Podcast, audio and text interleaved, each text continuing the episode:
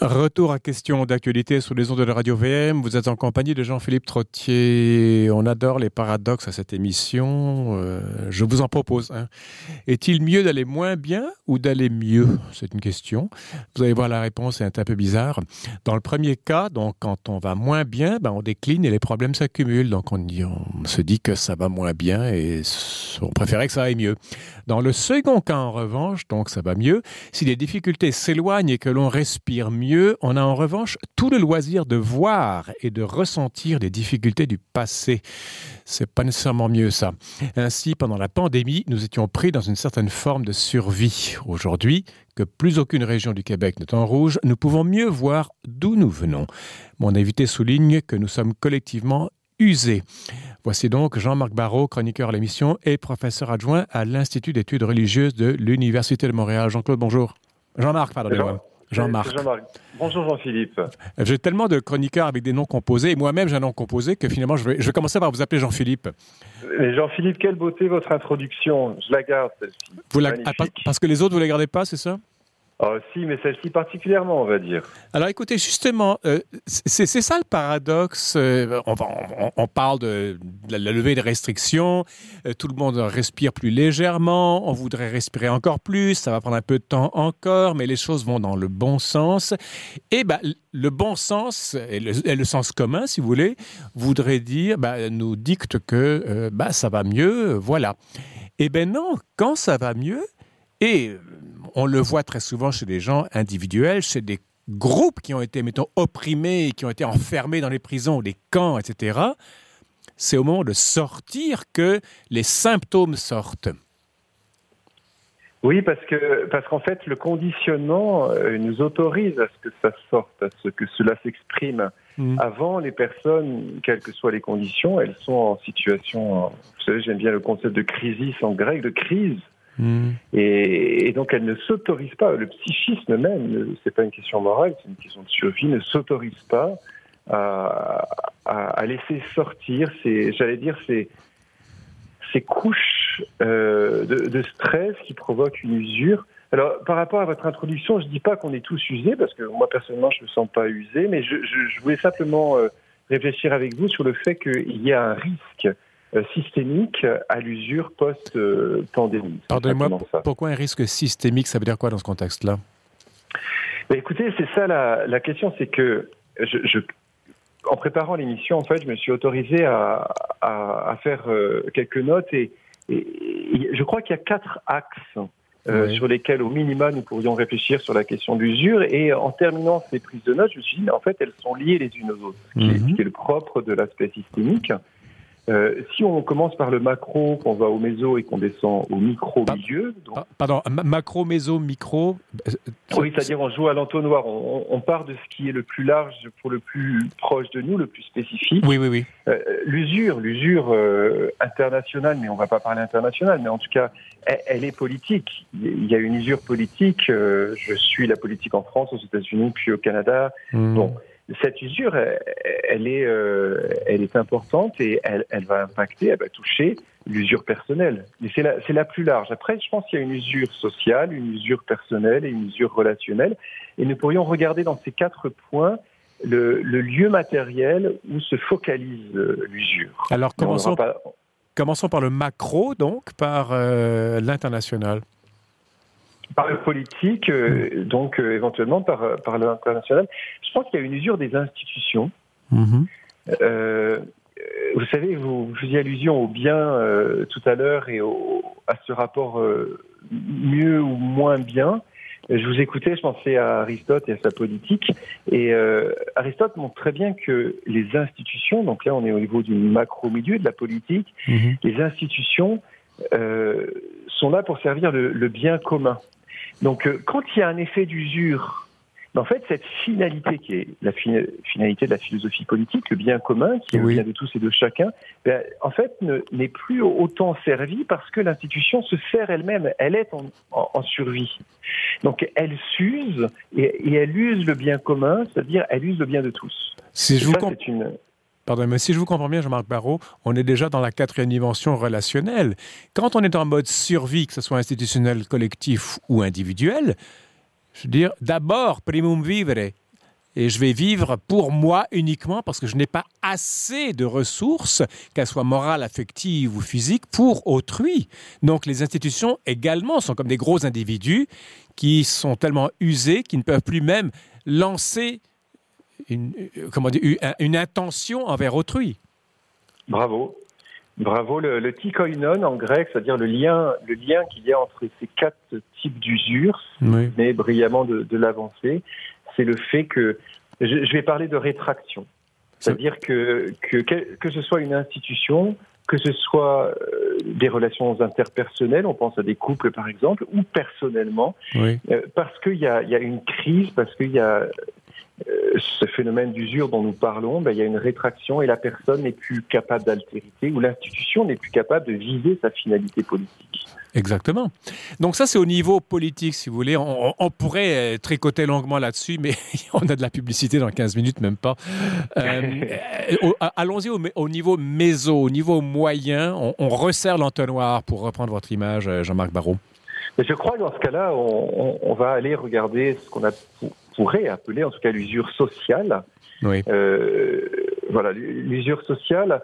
Qu'est-ce que c'est qu'une société ou qu'est-ce que c'est que la philosophie sociale? C'est étudier, ce que fait d'ailleurs l'ethnographie, mais c'est étudier euh, les liens sociaux qui nous constituent mhm. et qui, qui, nous établissent. Un être humain ne peut pas se construire seul, sauf si on est dans l'écologie.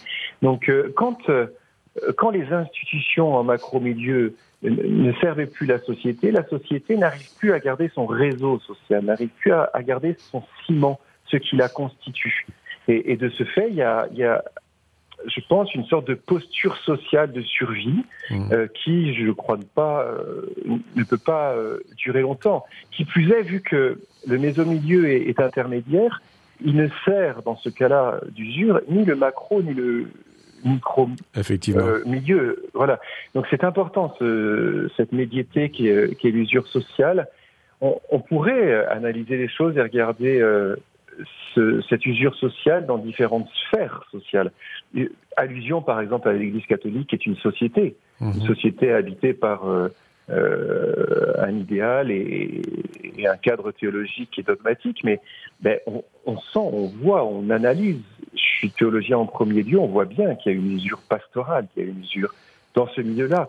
Mais on pourrait regarder d'autres milieux. Je, vous savez que j'ai gardé un, un pied dans euh, dans l'institution des soins palliatifs, qui est un, un sujet qui m'est cher. Mhm. Et malheureusement, malheureusement, euh, c'est un milieu euh, qui survit difficilement à, à, cette usure liée à la pandémie, parce que ils ont été, je suis trop bavard aujourd'hui, mais ils ont été vraiment phagocytés pour euh, être en zone rouge afin de traiter les cas Covid mhm. et restituer ces zones sociales pour en faire des lieux de culture palliative aujourd'hui est chose extrêmement délicate parce que l'institution s'en a emparée, parce que c'est dur de revenir comme avant. Alors justement, voilà, c'est ça ma question. Euh, euh, je devance un peu ma, votre raisonnement, mais euh, euh, les cartilages qui permettaient une, lubrification correcte, si vous voulez, de, des relations humaines, des relations inter-institutionnelles, des relations sociales, ben le cartilage est drôlement usé. Et maintenant qu'on sort euh, graduellement de la pandémie, enfin on voit le, bout du tunnel, euh, ben, on se rend compte que le cardinal, le le cartilage, pardonnez-moi, le cartilage est, euh, est usé. Est-ce que le cartilage ça peut repousser? Est-ce qu'il faut mettre des prothèses? Comment est-ce qu'on peut resecréter Comment est-ce qu'on peut secréter à nouveau, créer du lien alors que tellement de choses se sont effritées? Alors déjà, votre, euh, votre euh, votre lapsus était, était, était souriant, on va dire. Il était, il était, printemps, il était printanier. On verra pas plus loin, mais euh, permettez-moi cette, cette petite. Oui, docteur. Je passe à, à, alors à votre analogie métaphore que dire sur oui, la oui. sur la ouais, sur l'anatomie humaine le cartilage. Le cartilage. Oui. Euh, ce qui est très intéressant quand on réfléchit euh, euh, sur la question donc, de l'usure, à ces différents axes qu'on a établis ensemble, c'est qu'en fait, l'usure regarde la matérialité. Oui. L'usure regarde la matérialité. Par exemple, si on vient à la question, euh, pour faire le lien avec l'usure micro-milieu, c'est-à-dire personnelle, voire relationnelle, oui. euh, tout de suite, on, on voit que l'usure, elle est dans les relations interpersonnel passionnel, dans le vécu, vous y faisiez allusion tout à l'heure, dans les blessures interpersonnelles. Tu m'as toujours dit ça, pourquoi tu reviens là-dessus? Donc en fait, c'est la matérialité des relations qui en fait s'use. Ça, c'est extra... Je comprends pas. Matérialité par opposition à spiritualité? Par opposition à ce qui métaphysiquement, effectivement, transcende la matière.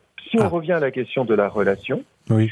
Euh, je vais prendre peut-être tout simplement euh, deux exemples, mais euh, vous savez que Paul Ricoeur parle beaucoup, c'est un philosophe de l'intention, un éthicien de l'intentionnalité. Dans l'intentionnalité, dans une relation, qu'elle soit de couple ou d'amitié ou peu importe, par définition, elle ne s'use pas. Parce qu'une intention, elle est dans un être créé, elle est donc elle est exprimée dans une matérialité, mais elle transcende ça parce qu'elle est l'expression d'un esprit qui s'ouvre à, autrui. Je vois. Alors, ça, c'est magnifique de voir ça, parce que ces usures dont nous parlons, si nous revenons à, notre fort interne, si nous revenons à ce qui en nous transcende, bien que ce soit fragile, la matérialité, je pense que on a une réponse à, à cette fragilisation du cartilage dont vous parliez. Dieu fait toutes choses nouvelles. C'est un peu ce que vous dites?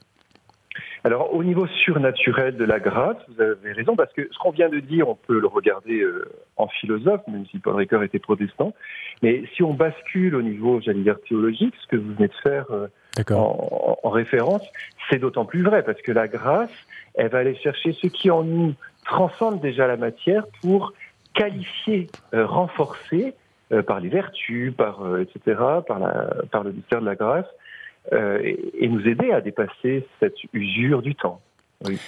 Euh, il y a aussi, je, quitte la théologie si vous me permettez, euh, Jean-Marc Barrault, la nature, je prends cette image-là qui est plus, parlante, a une capacité de régénération. Pardon. C'est-à-dire, vous laissez un milieu, vous lui donnez les meilleures conditions possibles pour que, à l'intérieur de lui-même, il puisse se se, re, se, pas se reféconder, mais se reconstituer. C'est un peu le principe d'Hippocrate, vous savez.